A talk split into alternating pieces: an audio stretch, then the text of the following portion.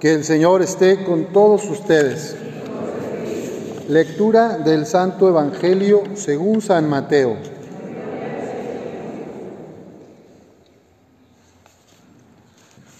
En aquel tiempo Jesús tomó consigo a Pedro, a Santiago y a Juan, el hermano de éste, y los hizo subir a solas con él a un monte elevado. Ahí se transfiguró en su presencia. Su rostro se puso resplandeciente como el sol y sus vestiduras se volvieron blancas como la nieve. De pronto aparecieron ante ellos Moisés y Elías conversando con Jesús. Entonces Pedro le dijo a Jesús, Señor, qué bueno sería quedarnos aquí. Si quieres, haremos aquí tres chozas, una para ti, otra para Moisés y otra para Elías. Cuando aún estaba hablando, una nube luminosa los cubrió y de ella salió una voz que decía, Este es mi Hijo muy amado, en quien tengo mis complacencias, escúchenlo. Al oír esto, los discípulos cayeron rostro en tierra, llenos de un gran temor. Jesús se acercó a ellos, los tocó y les dijo, levántense y no teman. Alzando entonces los ojos, ya no vieron a nadie más que a Jesús. Mientras bajaban del monte, Jesús les ordenó, no le cuenten a nadie lo que han visto hasta que el Hijo del Hombre haya resucitado de entre los muertos. Esta es palabra del Señor. Pueden sentarse.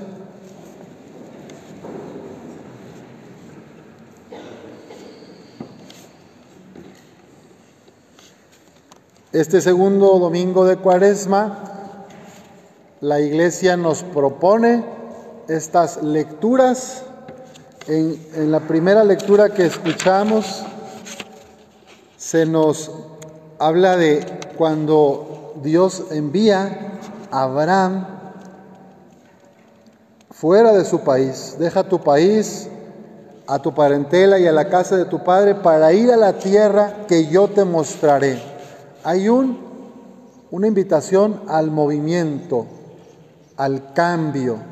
No te quedes donde estás. Cambia, transfórmate, conviértete. La cuaresma es tiempo de revisar la propia vida, renovarnos, restaurarnos, reconciliarnos y regalarnos a los demás también. De hecho, dice más adelante, bendeciré, te bendeciré, engrandeceré tu nombre y tú mismo serás una bendición. Se trata la vida nuestra de que seamos bendiciones para los demás, que tú seas una bendición para tu esposa, tú para tu esposo, los hijos sean bendiciones para sus padres, los padres sean bendiciones para sus hijos. No tristeza, amargura, gritos y golpes, bendición. No reclamos, reproches, rencores y odio, bendición. Eso es lo que nos invita esta primera lectura, a ser bendición para los demás. En la segunda lectura, San Pablo nos recuerda que el don que Dios nos ha concedido por medio de Cristo Jesús desde toda la eternidad se ha manifestado con la venida del mismo Cristo Jesús, nuestro Salvador, que destruyó la muerte y ha hecho brillar la luz de la vida y de la inmortalidad por medio del Evangelio. ¿Y cómo Jesús hizo esto? Pasando por la persecución, por la incomprensión, por el dolor, por la cruz. A veces nos cuesta seguir a un Jesús doloroso o preferimos un Dios todopoderoso, a un Dios colgado en un madero que se está desangrando. La transfiguración que vemos hoy justamente en el Evangelio es recordarnos que en medio de lo cotidiano, que en medio de las luchas de cada día, de las pruebas que vamos superando, ahí está Dios presente. Y en ese día a día que tú vas viviendo con tu familia, en tu trabajo, en las diferentes actividades que desempeñas en la comunidad, ahí está Jesús contigo. Él es Dios con nosotros.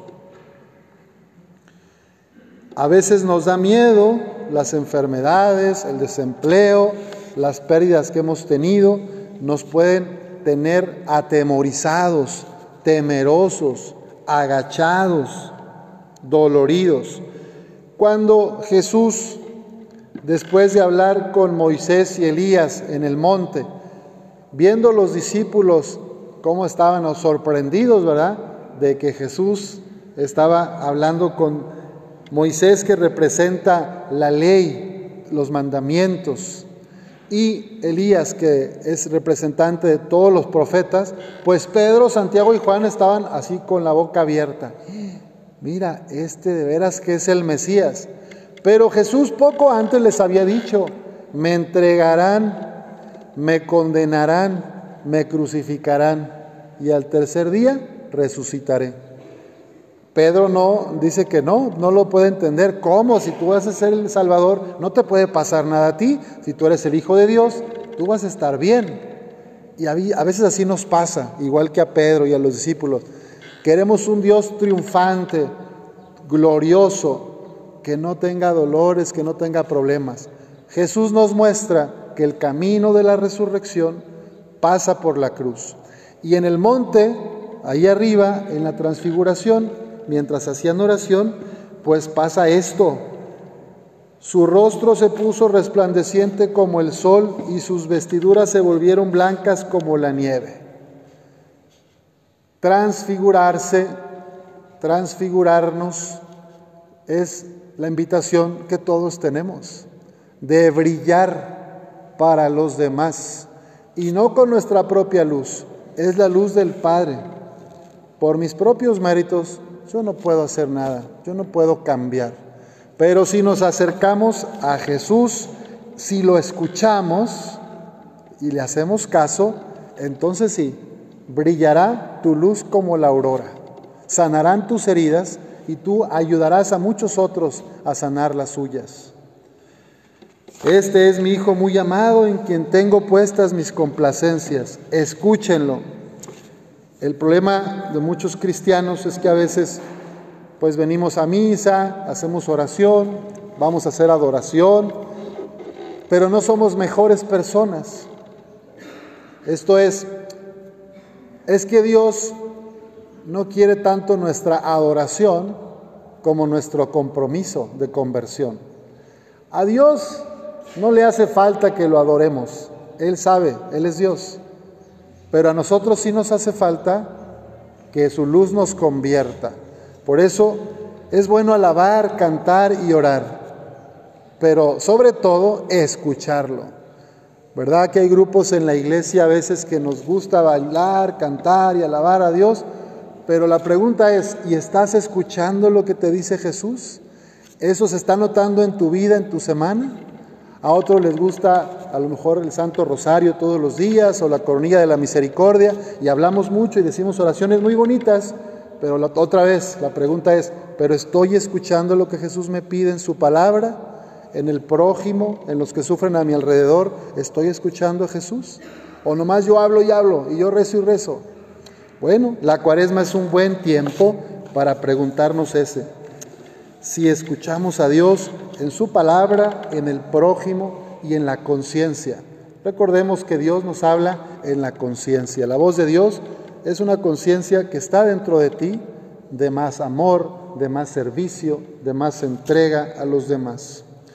Y por eso al final del Evangelio, cuando los apóstoles, los discípulos asustados se aventaron al, suelo para no ver, Jesús les dice, levántense y no tengan miedo los tocó, los ayudó a levantarse y así te ayuda y te levanta a ti hoy a que salgas de tu miedo, de tus dudas, de tus quejas y te pongas a servir a los demás.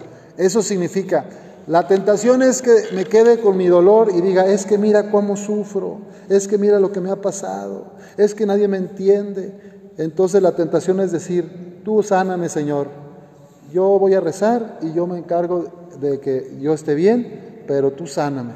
Pero me olvido de los demás. Cuando Jesús le dice a los discípulos, levántense, anden y vamos a bajar, quiere decir que dejamos esa comodidad de estar cómodos, estar allá con Dios, estar o solo viendo mi dolor, para ir al servicio de los demás, que también sufren, que también le han pasado mal como tú. Pidamos al Señor que nos dé esta gracia en la cuaresma de ir transformando nuestro corazón, de que bajemos de nuestro dolor, de nuestra apatía y vayamos al mundo a compartir con los demás esta luz de Cristo, que afrontemos la realidad como viene.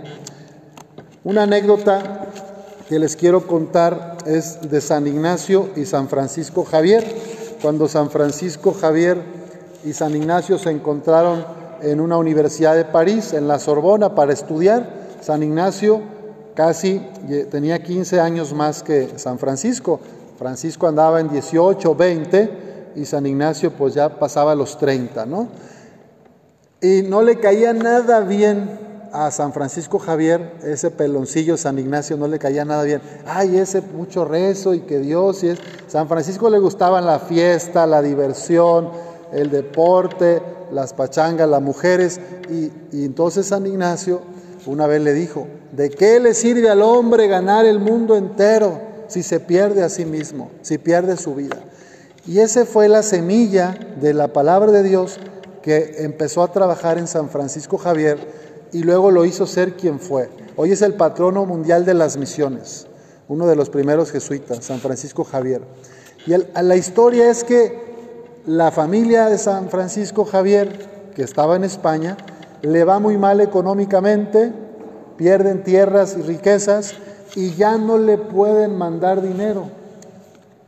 San Ignacio recibe, se entera de esto y entonces ya no podía pagar la colegiatura, pero San Ignacio trabaja extra y en las noches y con eso él paga la colegiatura de San Francisco Javier de manera anónima sin que supiera Francisco quién le estaba pagando.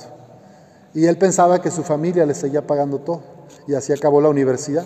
Entonces a mí me, conmueve mucho esa historia, porque a San Francisco le caía re mal San Ignacio, pero ahí se ve una transfiguración. Después es el amigo más íntimo y más fiel del fundador de los jesuitas. San Francisco dicen que tenía aquí como un relicario, una medalla, y donde tenía unos papelitos con las firmas de los primeros jesuitas. Antes de salir él al oriente, allá a la India y luego a Japón, se llevó a sus amigos en los papelitos. Ya nunca los volvió a ver, pero todos los días pedía por ellos. ¿Se dan cuenta de esa transfiguración? Por lo que había hecho Jesús, ¿verdad? A través de San Ignacio. Bueno, pues que también tú y yo seamos bendición para los demás. Que ayudemos a los otros a lograr sus sueños, sus metas. Que así sea.